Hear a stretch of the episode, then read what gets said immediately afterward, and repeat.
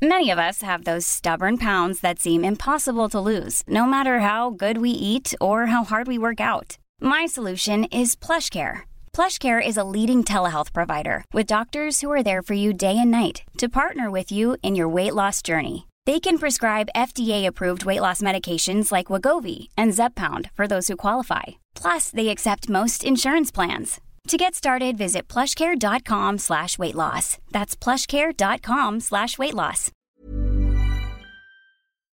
Porque el mundo actual no se entendería sin la economía y los negocios.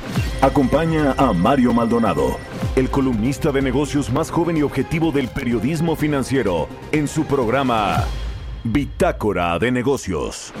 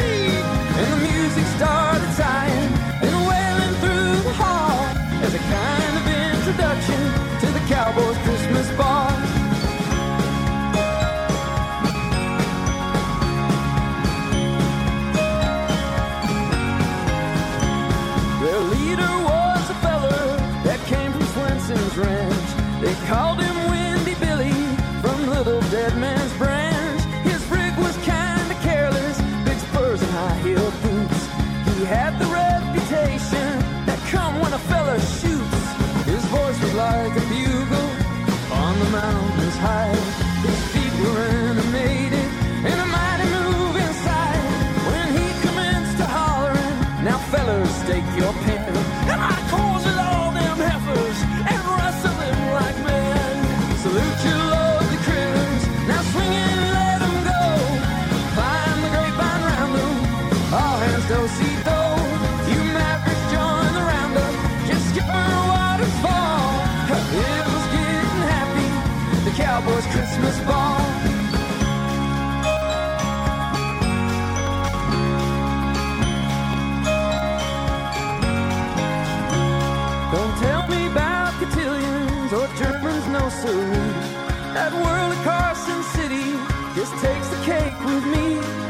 Sick of lazy shufflings, of them I've had my fill. Just give me a frontier breakdown, backed up by Wild Bill.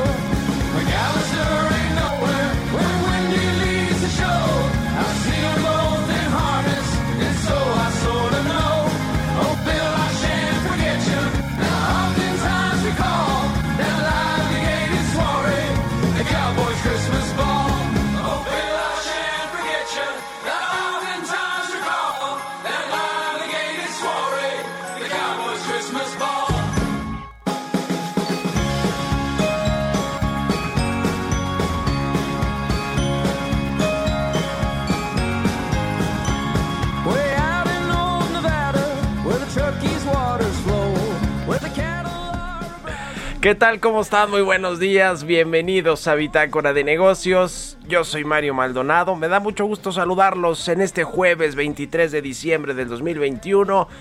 Son las 6 de la mañana con 7 minutos y estamos transmitiendo en vivo desde la Ciudad de México, aquí en la cabina de El Heraldo Radio. Un saludo a todos los que despiertan tempranito con nosotros aquí en las frecuencias de El Heraldo Radio del 98.5 de FM aquí en la capital del país, en el Valle de México, En Guadalajara nos escuchamos por la 100.3 de FM, en Monterrey por la 99.7 de FM y en el resto del país a través de las estaciones hermanas del Heraldo Radio. En el sur de los Estados Unidos nos vemos en el streaming que está en la página heraldodemexico.com.mx y comenzamos la barra informativa de El Heraldo Radio, Bitácora de Negocios, con un poco de música antes de entrarle a la información.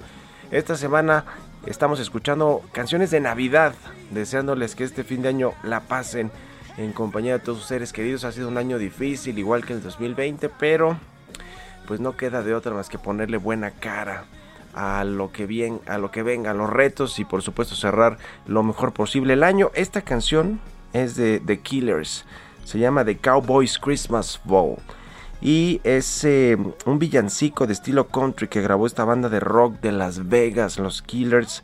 Es el sencillo de su primer EP recopilatorio que se llama Christmas. La letra fue tomada de un poema de, de 1890 del mismo nombre que escribió William Lawrence y la canción se llama The Cowboys Christmas Ball de The Killers. Ahora sí le entramos a la información, vamos a hablar con Roberto Aguilar, los temas financieros más relevantes, los mercados siguen positivos ante menor riesgo por Omicron y los datos económicos de Estados Unidos.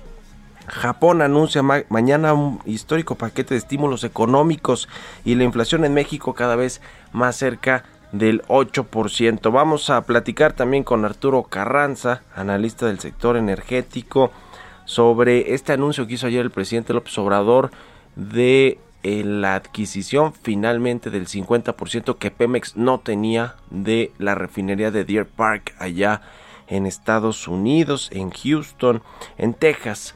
Y bueno, pues eh, ya vamos a ver todo lo que hay detrás de este asunto que pues de pronto suena un poco raro toda la deuda que eh, va a adquirir el gobierno mexicano para poder eh, comprar esta refinería en su totalidad, porque ya era socio Pemex al 50%. Hay algunas cosas detrás que vale la pena hablar más allá del plan que tiene el gobierno mexicano para pues ser autosostenible en su consumo de gasolina. Es lo que quiere el presidente, lo que prometió, que no, eh, eh, pues en México no dependa de las gasolinas de Estados Unidos o de cualquier otro país, que ciertamente hoy depende por lo menos al 70% de todo el consumo de combustible en México, de gasolinas, magna, diésel, eh, premium y demás. Vamos a entrar al tema con Arturo Carranza, esta adquisición que finalmente pues se logró a, pesar de la oposición de muchos, ¿eh? de empresarios, de legisladores, congresistas de Estados Unidos. Vamos a hablar también con Gerardo Flores, como todos los jueves, sobre el índice nacional de precios al consumidor en la primera quincena de diciembre eh, del 2021, el tema de la inflación y vamos a entrarle también al, al, asunto del quién es quién en los precios de la canasta básica que se estrenó esta semana y que también deja dudas sobre qué es lo que quiere el gobierno federal, el presidente López Obrador con, respecto al tema de los precios. Quiere control de precios en otros mercados y sectores, además del gas LP que ya está establecido el máximo de precios semanal por parte de la Profeco. Vamos a entrar a estos temas y un poquito también de lo de la revocación de mandato. Eh, ayer la Corte suspendió esta, ahora sí que esta suspensión de la revocación, de la consulta de revocación de mandato porque pues las ministras que eh, pues propuso el observador para la corte, Margarita Ríos Farjad y Yasmín Esquivel le dieron entrada a esta queja de la Cámara de Diputados. En fin, todavía muchos temas que comentar previo a la Navidad, así que quédense con nosotros aquí en Bitácora de Negocios. Son las 6 con 11 minutos y nos vamos al resumen de las noticias más importantes para comenzar este jueves. Lo tiene Jesús Espinosa.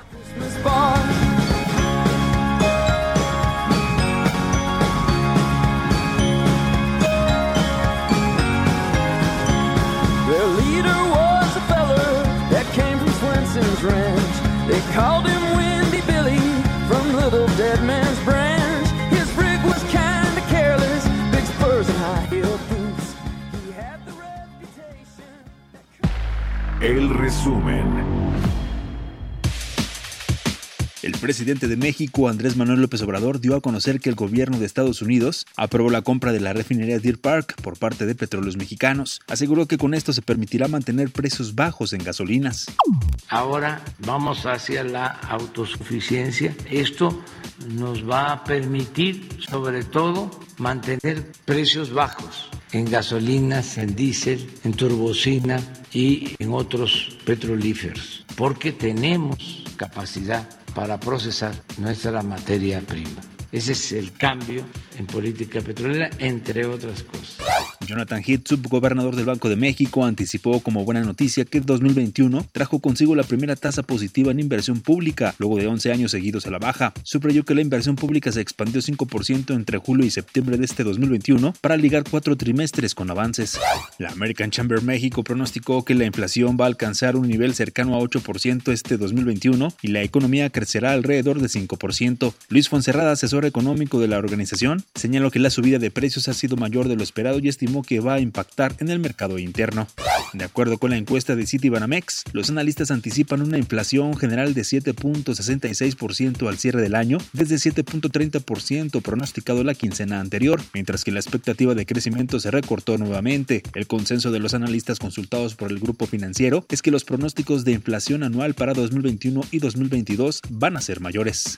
De acuerdo con cifras de la Comisión Nacional Bancaria y de Valores, los bancos de menor tamaño en México no logran contener el deterioro de sus carteras crediticias. El índice de morosidad general de la banca ascendió 2.21%, tasa menor a 2.30% reportado en septiembre pasado. Bitácora de negocios en El Heraldo Radio. El editorial.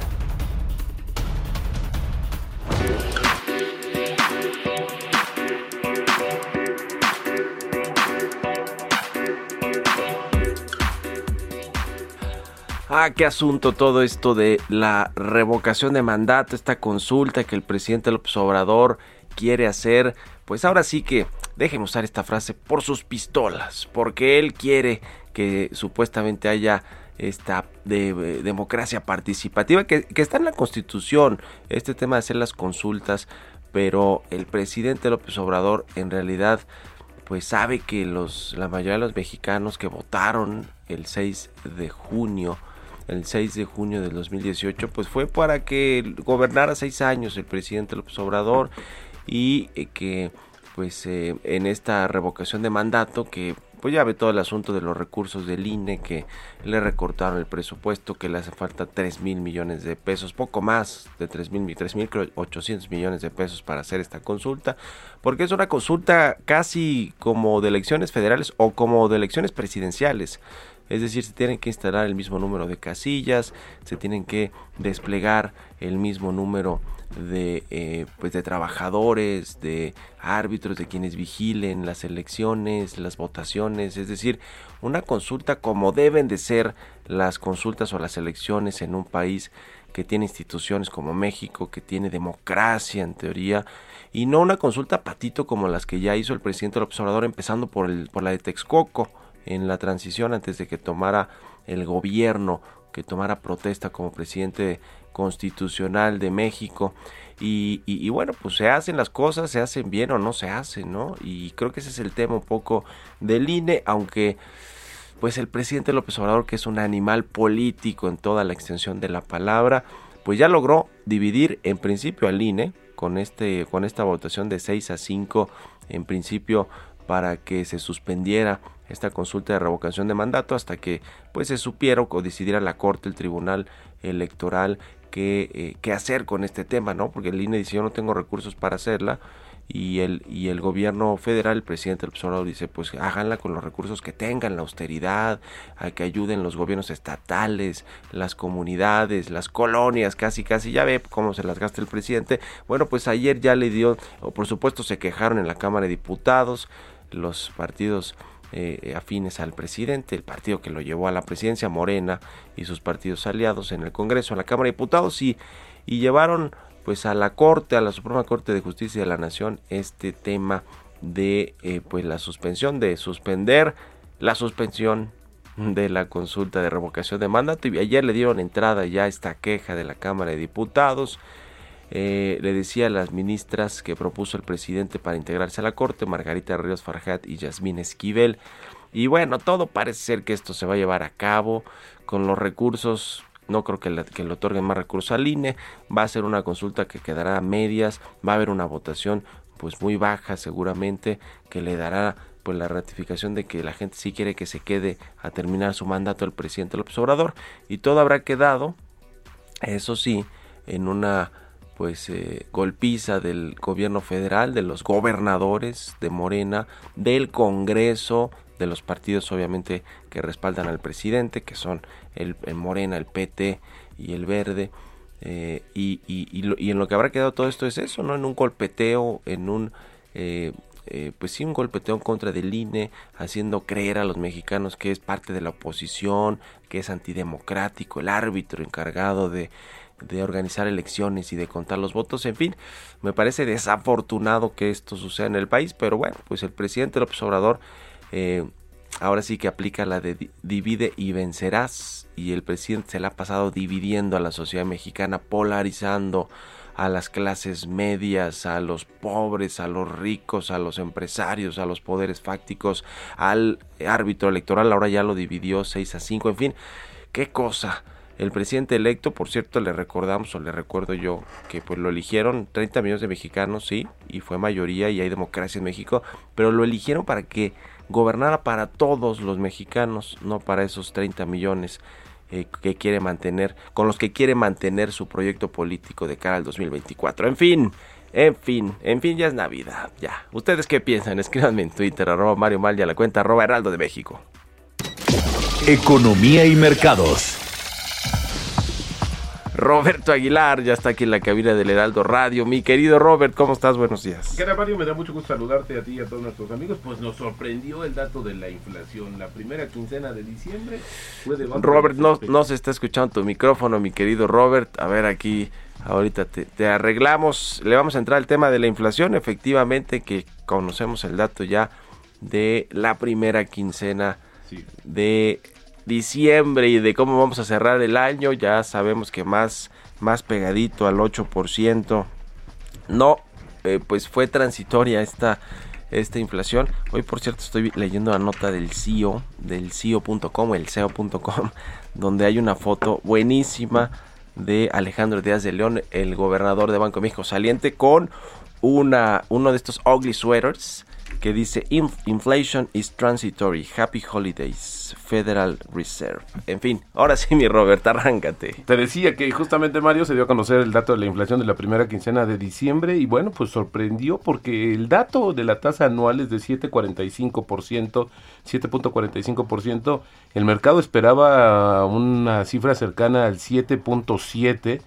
De hecho, y bueno, pues interesante, qué bueno, porque lo que más bajó en este periodo fue el gas doméstico, ya lo hemos platicado, el jitomate que tiene un gran peso en la canasta que se mide, eh, que se utiliza, se utiliza para medir la inflación en México, tomate verde y en general otros productos agropecuarios. Ojalá y sea también un cambio de tendencia, porque sí, las presiones inflacionarias siguen a la orden del día.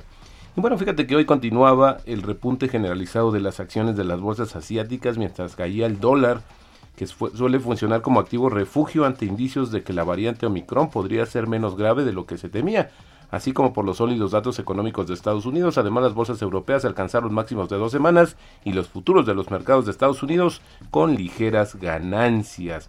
El crecimiento económico de Estados Unidos se desaceleró bruscamente en el tercer trimestre por el recrudecimiento de las infecciones, pero desde entonces la actividad se ha recuperado y está en vías de tener sus mejores resultados desde 1984. El PIB aumentó una tasa anualizada de 2.3% en el trimestre julio-septiembre, superando el 2.1% estimado el mes pasado. Por su parte, la confianza de los consumidores de Estados Unidos siguió mejorando en diciembre, lo que sugiere que la economía podría seguirse expandiéndose en, en 2022. Y anoche en la Casa Blanca dijo que ya se estaban reanudando las conversaciones sobre el proyecto de ley de gasto social masivo y cambio climático del presidente eh, Joe Biden justamente con el senador Joe Manchin que fue uno de los que había el fin de semana dicho pues que siempre no iba a apoyarlo datos económicos positivos y te decía eh, optimistas y noticias esperanzadoras sobre la gravedad de la variante del coronavirus de Omicron que se está propagando por el mundo. Fíjate, primero un estudio sudafricano sugirió que hay menos riesgo de hospitalización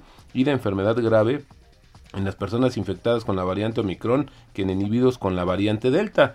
El riesgo de permanecer en el hospital por los pacientes con variante Omicron es de entre 40 y 45% menor para los pacientes con variante Delta, según una investigación justamente del Imperial College de Londres. Por su parte, AstraZeneca acaba de informar que su vacuna es eficaz contra la variante del coronavirus Omicron tras una tercera dosis en un estudio con niveles de neutralización similares a los de la variante Delta tras un ciclo completo de dos dosis y también la vacuna contra eh, coronavirus de Novavax es eficaz para generar una respuesta inmune contra la variante Omicron y una dosis de refuerzo adicional produce una mayor resistencia a la nueva mutación según los primeros datos del estudio publicado el día de ayer. Así es que mucha información de manera positiva en el tema del Omicron. Pero por el otro lado, varios estados de Australia reintrodujeron hoy restricciones contra el COVID-19, como el uso obligatorio de la mascarilla en interiores, límites de capacidad y controles con código QR,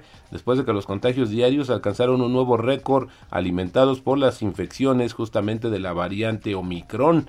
Las hospitalizaciones y decesos siguen siendo bajos, pero la explosión de infecciones ha creado el riesgo de que los trabajadores sanitarios tengan que aislarse al dar positivo, según reportaron las autoridades. Y por el otro lado, también te comento que la ciudad china de Xi'an ha impuesto estrictas restricciones a los viajes y desplazamiento dentro de la ciudad, poniendo a sus 13 millones de residentes en el estado de confinamiento, mientras un nuevo brote de COVID-19 aumenta los casos en la comunidad. El recuento diario de infecciones de transmisión interna con síntomas confirmados en Xi'an ha aumentado durante seis días consecutivos desde el 17 de diciembre. Pero fíjate que lo interesante es que en esta provincia, en esta ciudad china, no se ha detectado ningún caso de la variante Omicron.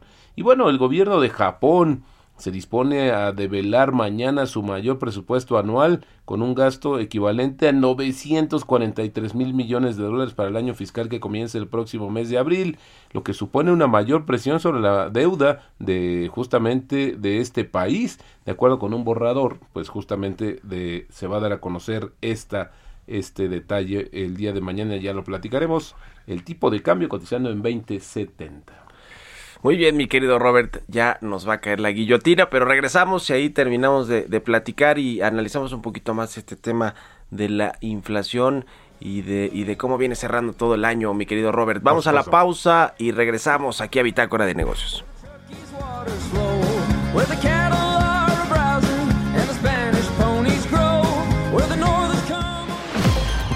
Continuamos en un momento con la información más relevante del mundo financiero en Bitácora de Negocios con Mario Maldonado.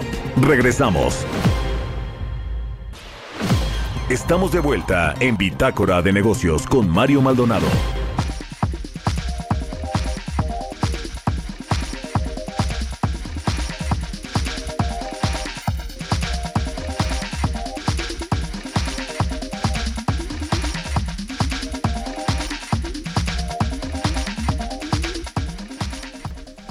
Ya estamos de regreso aquí en Bitácora de Negocios. Son las 6 de la mañana con 30 minutos, tiempo del centro de México. Nos quedamos, Robert, en el tipo de cambio antes de que nos cayera la guillotina. Sí, fíjate, Mario, que está cotizando el tipo de cambio en 2070. Con esto, ayer marcó un máximo de 2073. Con eso tenemos la apreciación mensual en 3.5%, pero la depreciación anual está por arriba del 4%. Así es que pienso yo, anticipando un poquito por los días que faltan, pues que sí va a ser un año negativo justamente para el tipo de cambio con una depreciación importante. Y bueno, la frase del día de hoy, solo hay un lado del mercado y no es el lado alcista ni el lado bajista, sino el lado correcto. Esto lo dijo en su momento Jesse Livermore. Este es, fíjate, un eh, gran negociador de acciones estadounidense. Se le considera justamente el pionero del day trading. el lado correcto de la historia. Exactamente. Ni bueno ni malo. ¿De qué lado va a quedar el presidente López Obrador, Robert? Pues fíjate que yo no creo que... termine su, su, mandato, su sexenio, su mandato constitucional de seis años. Yo creo que va a ser un poco complicado como de definir o, o ubicarlo. Many of us have those stubborn pounds that seem impossible to lose, no matter how good we eat or how hard we work out. My solution is PlushCare. PlushCare is a leading telehealth provider with doctors who are there for you day and night to partner with you in your weight loss journey. They can prescribe FDA-approved weight loss medications like Wagovi and Zepbound for those who qualify. Plus, they accept most insurance plans. To get started, visit plushcare.com slash weight loss. That's plushcare.com slash weight loss. de un lado o de otro, porque sí ha habido algunos avances en, en- en algún sentido, pero creo que al final del día las imprecisiones o el tema de concentrar demasiado poder y pues como ciertas, yo diría hasta rabietas personales, pues han superado mucho también la estrategia o la, eh, la política o el plan de gobierno tan ambicioso que dio a conocer justamente y que bueno, pues hay que reconocerlo, ha sido constante, aunque no ha sido aunque no ha sido el mero, el, eh, lo más atinado, pero creo que ha sido constante también en lo que ha prometido. Pues muy bien, muy bien. Muchas gracias, mi querido Al Roberto. Mario. Nos vemos al ratito en la televisión. Roberto Aguilar, síganlo en Twitter, Roberto AH.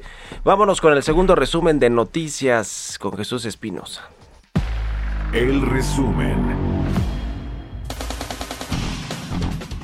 La jefa de gobierno de la Ciudad de México, Claudia Sheinbaum, descartó que se vayan a cerrar actividades en la temporada de Sembrina, pese al avance de la variante Omicron en la capital del país, en donde ha aumentado el número de casos confirmados.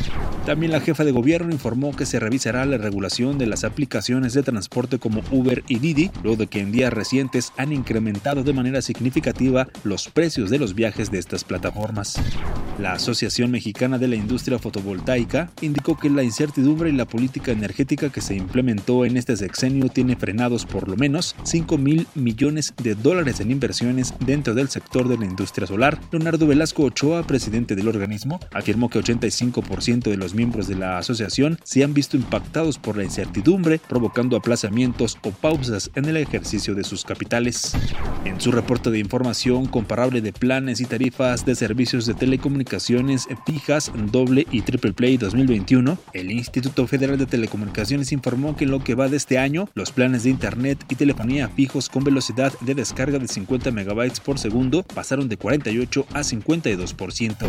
La Asociación de Supervisores Bancarios de las Américas señaló que la inflación y la nueva variante Omicron están aumentando la incertidumbre en torno de la recuperación a casi dos años de la pandemia. Destacó que las perspectivas económicas globales sugieren una recuperación gradual pero desigual. Entrevista.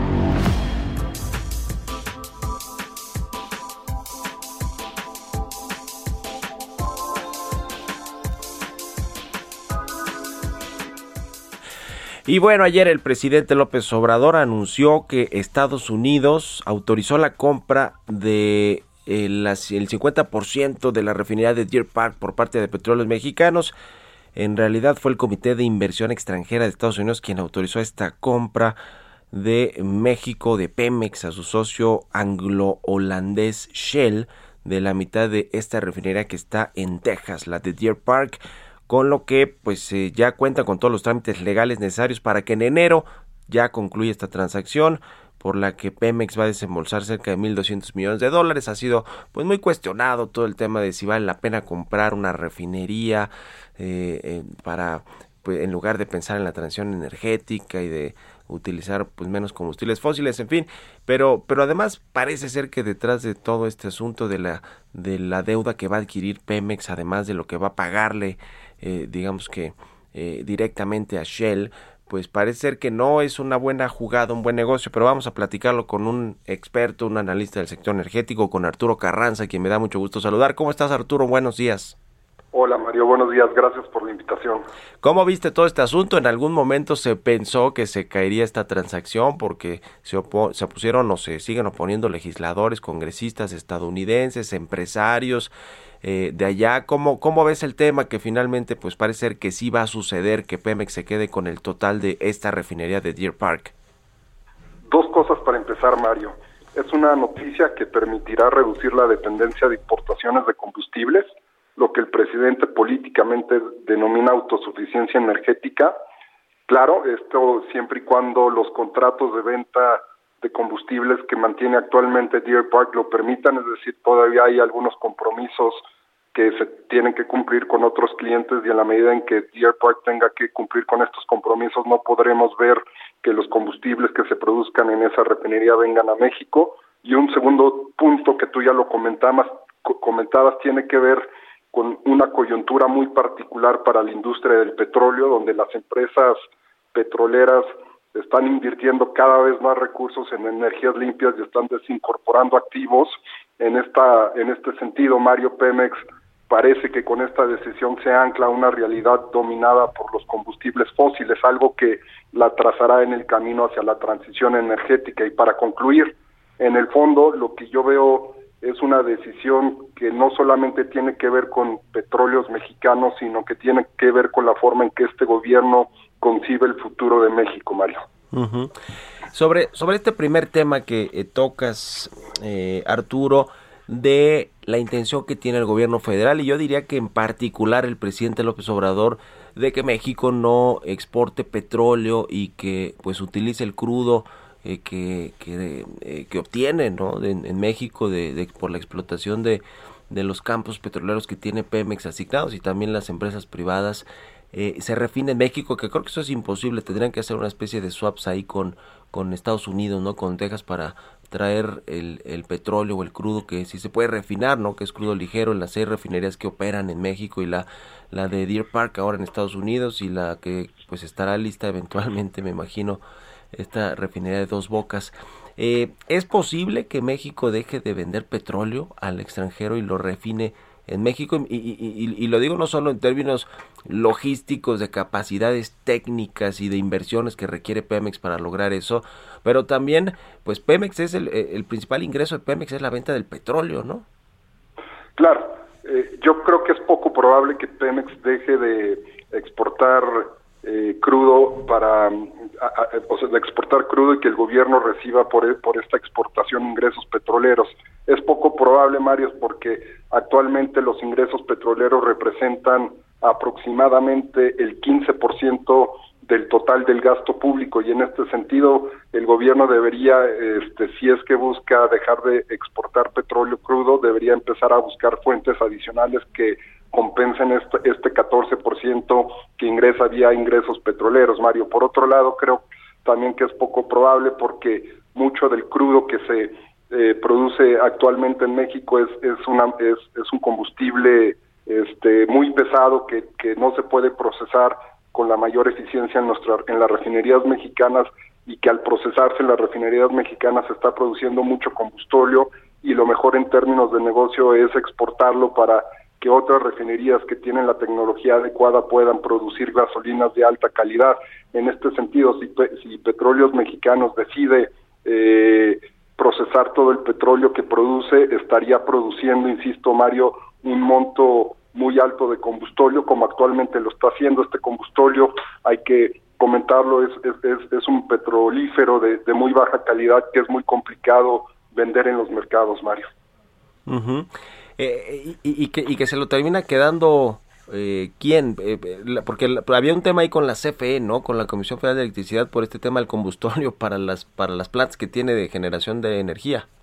Sí, en, los últimos este, meses, inclusive en el último año, eh, ha, existido un acuerdo entre Petróleos Mexicanos y la Comisión Federal de Electricidad para que esta última empresa pueda acceder al combustóleo y lo pueda utilizar como materia prima para generar electricidad, lo cual en términos de negocio tampoco es muy bueno porque eh, el combustóleo es, es un eh, digamos es, una fuente primaria que, que este de, un valor mucho más alto que las energías limpias como la eólica o lo solar y además si se utiliza hablo del combustóleo para generar electricidad las emisiones contaminantes que van a la atmósfera son mucho más altas que lo que pueden producirse con otro tipo de tecnologías Mario pues ahí está el tema. Hay ya nueva refinería que en enero prácticamente ya tomará el control Petróleos Mexicanos de esta refinería. Ahora, eh, aparte de las eh, quejas, diría yo, que pusieron sobre la mesa quienes se oponen a la, a la adquisición, tanto empresarios como congresistas, es que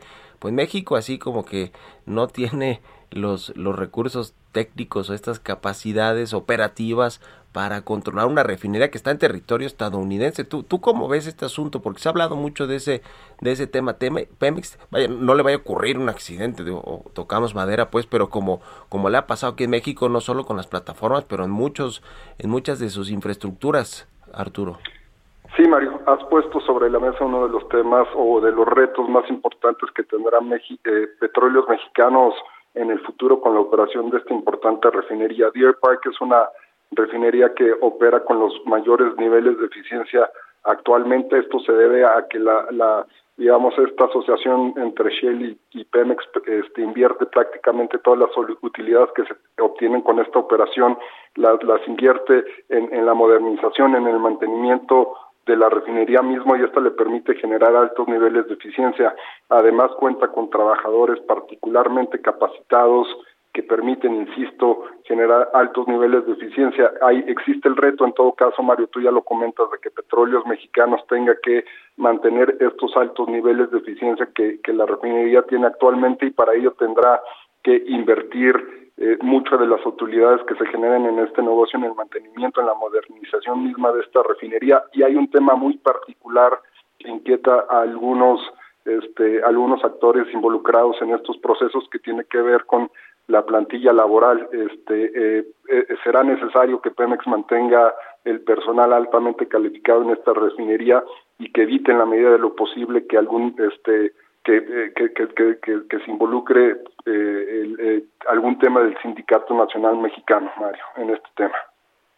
Ahora, con la puesta en marcha de las refinerías que, que se supuestamente se reconfiguraron y hay eh, pues una, una mayor operación, aunque creo que ninguno opera más del 50% de su capacidad, pero vaya, tomando en cuenta que hay todo un plan para que se aumente la capacidad de refinación de las seis refinerías que ya tenemos actualmente y la que va a terminar de, construirse en dos bocas allá en Tabasco, junto con, con esta eh, capacidad que tiene la, la de Deer Park para, para refinar petróleo. Eh, tomando en cuenta todo este asunto, ¿cómo ves hacia el final del sexenio, hacia el 2024, estos datos de porcentaje de refinación de, petróleo en México, de crudo, digamos, eh, en términos del consumo de gasolinas que requiere el país, que, que ahora debe estar más o menos que el 70% del consumo nacional lo importamos, ¿no? De 7 cada 10 litros, me imagino que por ahí debe estar la, el dato. ¿Cómo lo verías tú hacia final del, del, sexenio, hacia el 2024? ¿Cómo va a cambiar todo esta, esta eh, porcentaje de, importación y de, y, de, y de refinación en México? Mira, Mario, yo observo que el objetivo de la autosuficiencia energética puede resultar hasta cierto sentido positivo porque los esfuerzos de petróleos mexicanos se están encaminando a la modernización de seis refinerías que, están, que estaban prácticamente desmanteladas se está encaminando de la misma manera a adquirir una refinería que es estratégica en, territorio de Estados Unidos y también para construir una refinería aquí en México, en el sur del país, que sin lugar a dudas ha generado empleos y tiene otro tipo de beneficios, además de que eh, desde mi punto de vista tiene también muchos desafíos por resolver, pero en todo caso la meta tan ambiciosa que se ha planteado permite orientar esfuerzos a reducir una alta dependencia de los de, las importaciones de combustibles que a todas cuentas Mario es, es nocivo. El 70% del consumo de, gasolinas es proviene de, de, importaciones. Actualmente estamos consumiendo más o menos 720 mil barriles diarios de, gasolinas y este y el 70% viene de importaciones. Entonces cualquier esfuerzo que, se haga en, este sentido, hablo de reducir las importaciones de combustibles, es positivo. Por otro lado, eh, Mario, considero que el estado actual de las seis refinerías en nuestro país no va a permitir que este objetivo se alcance. ¿Y por qué, Mario? Porque las seis refinerías tengo la impresión de que están en una situación actualmente muy lamentable, no, no hay inversiones necesarias que permitan levantar la producción de combustibles de alta calidad, gasolinas, principalmente y lo que estamos produciendo actualmente con esta política encaminada a la autosuficiencia energética es un volumen muy alto de combustible, pero prácticamente niveles estables de combustibles. Entonces creo que el reto más allá de la adquisición de Deer Park, de la construcción de dos bocas, pasa por la situación actual de las seis refinerías que no van a permitir que este gobierno alcance el objetivo de autosuficiencia energética. Lo, pues cual, Mario, permíteme, es positivo porque también hay que contar con hay que tomar en cuenta que, hay empresas privadas que están complementando actualmente este, la, la, oferta de petróleos mexicanos y hay un mercado este, donde donde están estas empresas privadas, donde conviven con, con petróleos mexicanos y en un mercado de combustibles que cuenta tanto con una empresa pública como con empresas privadas, esto es muy positivo, Mario. Pues muchos retos y desafíos, como dices Arturo, sobre el sector energético, el, el eléctrico, en lo que tiene que ver con esta contrarreforma, pues habremos de ver qué sucede el próximo año con, con esta iniciativa del presidente en el Congreso mexicano y también pues en este asunto de los hidrocarburos que, que siempre es muy complicado lo que sucede con Pemex y con y con eh, eh, pues esta idea también de hacer una contrarreforma en este sector. Ya lo estamos platicando porque siempre hay mucho de qué platicar pero te agradezco mucho como siempre estos minutos estimado Arturo y aprovecho también para desearte felices fiestas que la pases muy bien este fin de año. Un abrazo Igualmente, Mario, un abrazo, que estés muy bien, gracias por la invitación. Hasta luego, Arturo Carranza, analista del sector energético. Vámonos a otra cosa con las historias empresariales. Historias empresariales. Elon Musk, este multimillonario sudafricano estadounidense, vendió acciones que deberían hacer que pues eh, representen, que, que, deberían representar hasta 10% de lo que tiene actualmente en Tesla, este fabricante de autos eléctricos. Vamos a escuchar esta pieza que preparó nuestra compañera Giovanna Torres.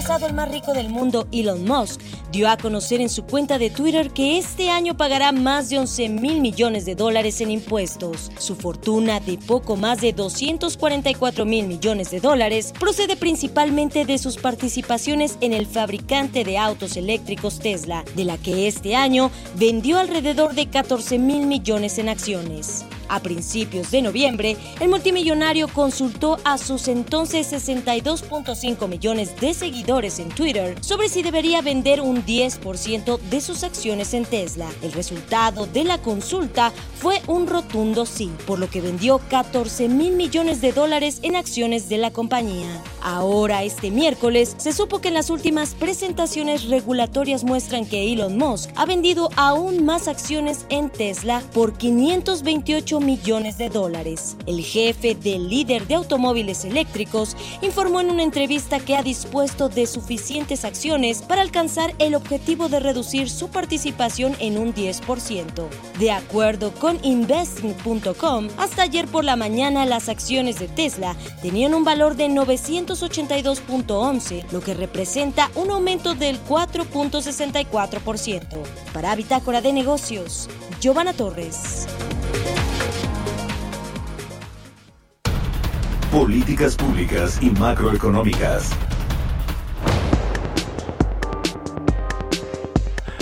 Y como todos los jueves, ya está con nosotros Gerardo Flores, economista especializado en temas de análisis de políticas públicas, de telecomunicaciones, de macroeconomía. Mi querido Gerardo, ¿cómo estás? Muy buenos días.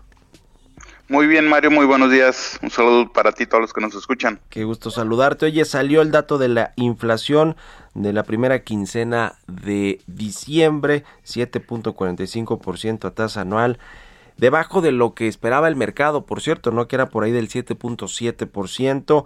¿Cómo viste este asunto? A ver, valga decir que está altísima, ¿no? La inflación y ya trae 19 quincenas fuera del rango objetivo del Banco de México. Eh, sigue habiendo presiones muy fuertes, pero por lo menos está debajo de lo que estaban estimando los analistas.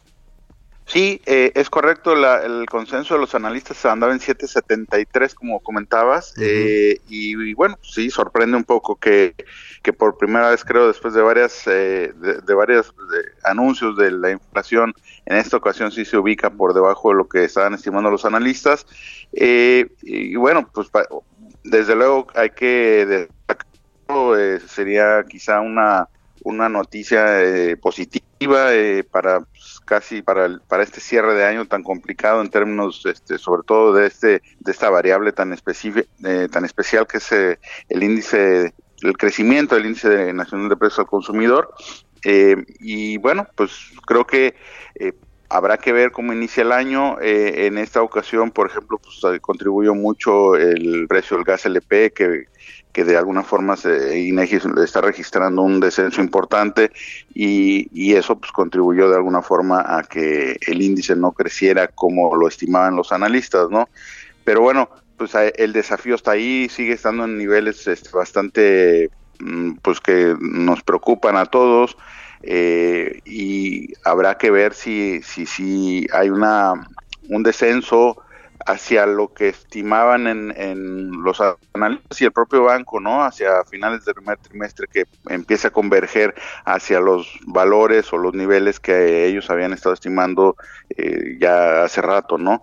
eh, habrá que ver si eso se, se, va a poder traducir o estas medidas, este incremento en la tasa de interés que hubo recientemente, por ejemplo, anunciada por el Banco de México, contribuirá a que esto pues eh, se logre en los tiempos que habían estimado, eh, porque pues estamos viendo que el, el, fenómeno es mundial, eso sí hay que decirlo, y, bueno, pues este, varios países están teniendo que tomar medidas eh, que no habían previsto, o varios bancos centrales, ¿no? Eh, que no habían previsto originalmente para este año, ¿no?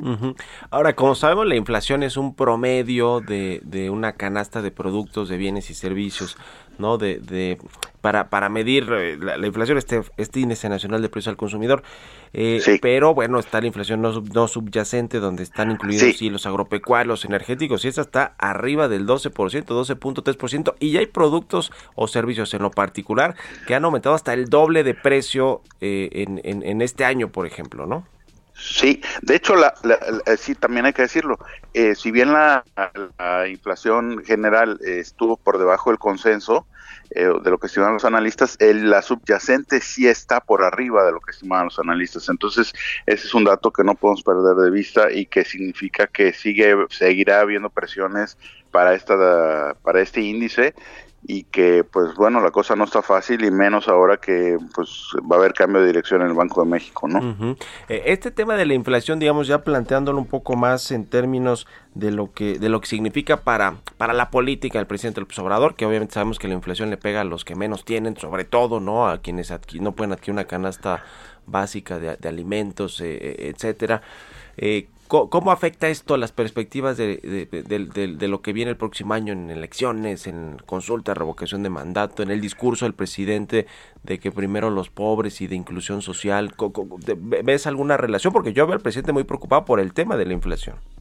Sí, es un tema que generalmente sí pega eh, en la decisión de las personas que acuden a votar, a, este, a ejercer su voto en cualquier país y seguramente pues sí debe ser un tema que le debe estar preocupando eh, entre otras razones porque sabemos que la inflación es el peor de los impuestos y sobre todo el que mm, efectos más eh, negativos ejerce, digamos, sobre la población menos favorecida, ¿no? Es, son los que más padecen esta, este fenómeno eh, y además de que, pues, generalmente o, o está demostrado que una inflación alta también afecta, eh, eh, digamos, el potencial de crecimiento de una economía, ¿no? Uh -huh. Entonces, eh, seguramente está muy preocupado y lo seguirá estando porque el tema pues va a estar ahí por un buen rato, ¿no? Uh -huh. Yo yo creo que no va a ser no va a haber un descenso rápido tampoco. No, no, no, pues hasta el 2023 por lo menos eso es lo que se está pronosticando. El próximo año seguiremos con inflación alta. Gracias, estimado Gerardo, como siempre, muy buenos días. Muy buenos días, Mario. Y que la pases muy Hasta bien luego. en estas fechas, mi querido Gerardo, por supuesto. Ah, por supuesto. Un abrazo para Abrazote, ti, para todos que estés muy bien. deseos. Igualmente, Gerardo Flores, como todos los jueves. Y con esto nos despedimos. Muchas gracias a todos ustedes por habernos acompañado este jueves aquí en Bitácora de Negocios. Se quedan en estas frecuencias con Sergio Lupita y mañana nos escuchamos aquí en punto de las seis. Gracias y muy buenos días.